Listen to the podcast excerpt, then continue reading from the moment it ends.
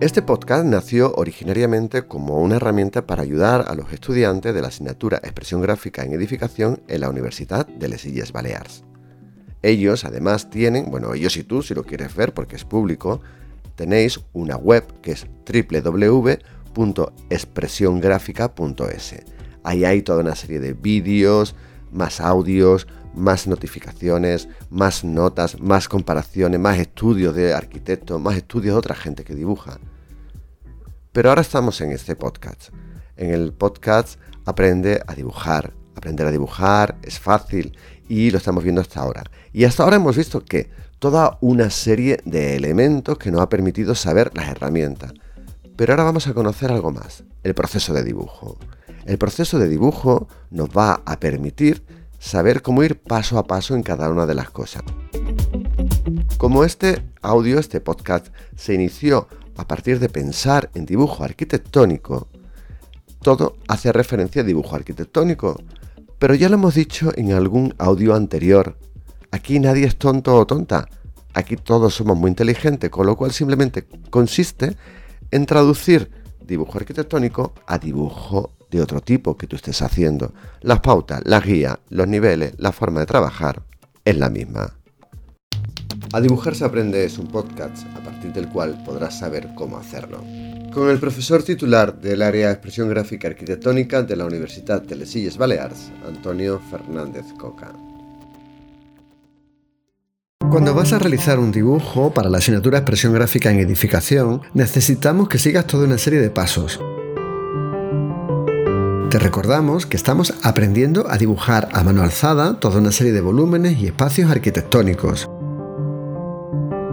Es muy probable que una vez que ya domines esta materia, los primeros pasos que te vamos a describir ya te los puedas saltar, porque realmente lo estás realizando automáticamente dentro de tu cabeza.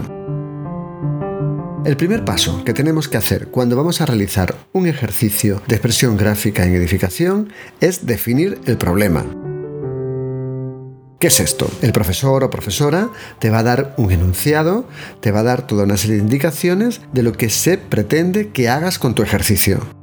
Lo primero que tienes que hacer es leerlo. Esto parece una tontería, pero hay mucha gente que no lo hace. Tienes que hacerlo, tienes que leerlo. Y luego, en una hoja aparte, tendrás, o incluso subrayando y destacando partes importantes del enunciado, tendrás que redactar con tu propia mano y perfectamente rotulado lo que se espera de ti en cada enunciado concreto. Recuerda, también muy importante, no se trata de copiar el enunciado, sino de interpretarlo correctamente.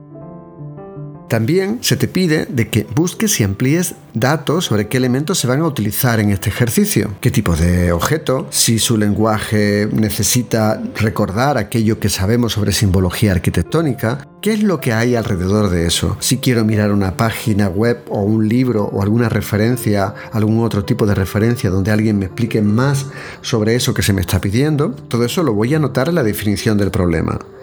Luego, si hay una terminología específica, voy a recordarla. En arquitectura, a la hora de dibujar, se utiliza un argot específico asociado a cada cosa. Un argot específico asociado a cada cosa que tendré que emplear de una manera correcta. Es importante tomar nota de todo. Para hacer esto, puedes utilizar tu cuaderno de campo. El siguiente paso que tenemos que realizar es definir la forma. ¿Qué quiere decir esto? Se nos ha dado un enunciado que ya hemos descrito y ahora tenemos ese objeto arquitectónico delante que tenemos que desarrollar, que tenemos que dibujar. Lo que vamos a hacer va a ser coger otra hoja de papel y realizar nuestro primer croquis. Nuestro primer croquis es un mapa conceptual que se hace solamente con volúmenes circulares. No vemos nada, no vemos ni pasillos de una forma alargada, ni no. Lo que hacemos en este punto es realizar primero una observación del lugar que tenemos delante. Es un lugar arquitectónico que es... ¿Qué es? Eso es una cosa que tienes que también redactar. Mira, pues se trata de una sala rectangular de la cual salen dos pasillos, una escalera de, subida hasta la planta en la que nos encontramos y una serie de ventanas que dan al exterior o unas puertas que dan a tales habitaciones o despachos. Lo que sea, tú vas y lo describes.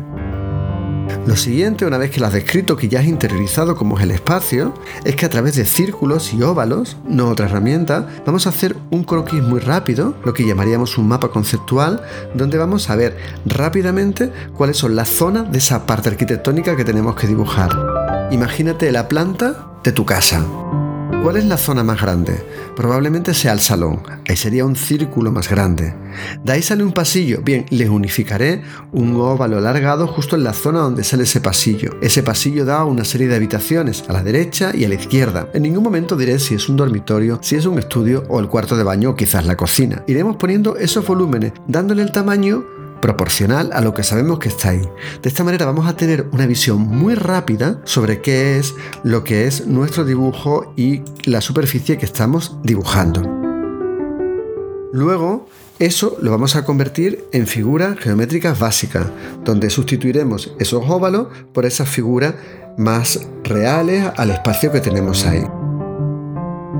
Esas figuras geométricas básicas, la mayoría de las veces, van a ser rectángulos, cubos o también puede que algún semicírculo.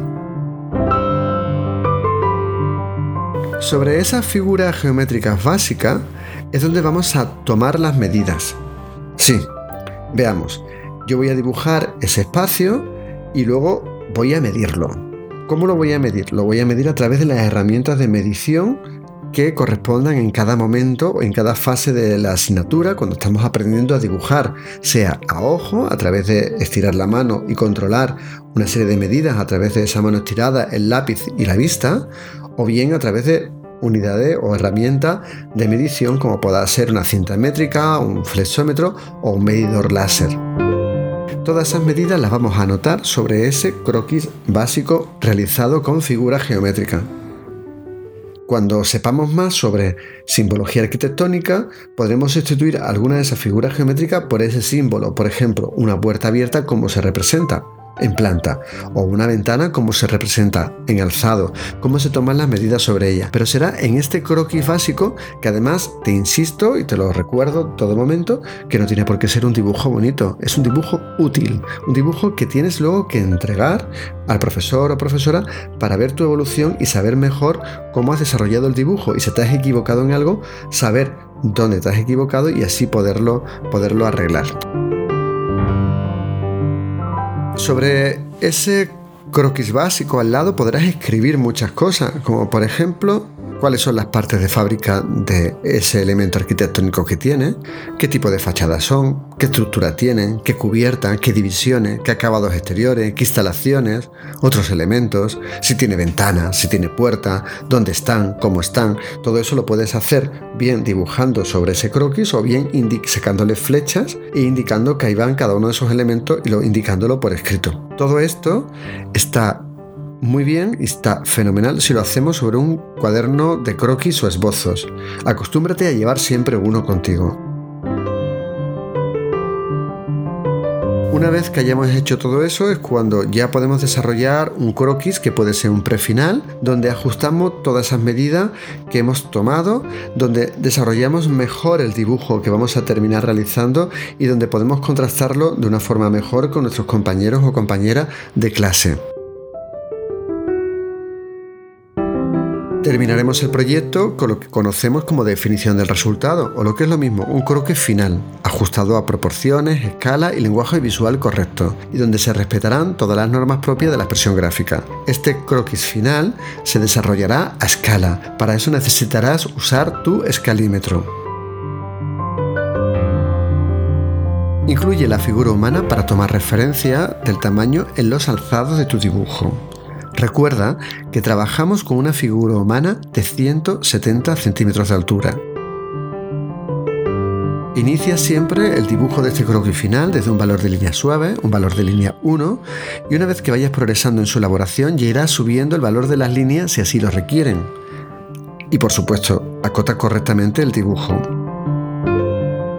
Recuerda también que puedes usar leyenda y cada rotular de forma correcta sus diversos significados. Durante todo el tiempo de proceso del dibujo, no dudes en consultar a tus profesores. Cualquier corrección sobre la marcha será mucho más fácil de arreglar que al final del todo, cuando ya estamos en fase de evaluación y donde ya no queda más que poner una nota sobre tu trabajo. Una de las fases del proceso de dibujo es hacer un croquis. De esto te voy a hablar en el siguiente audio. Más información desde la web expresiongráfica.es. A dibujar se aprende es un podcast a partir del cual podrás saber cómo hacerlo. Con el profesor titular del área de expresión gráfica arquitectónica de la Universidad de Les Illes Balears, Antonio Fernández Coca.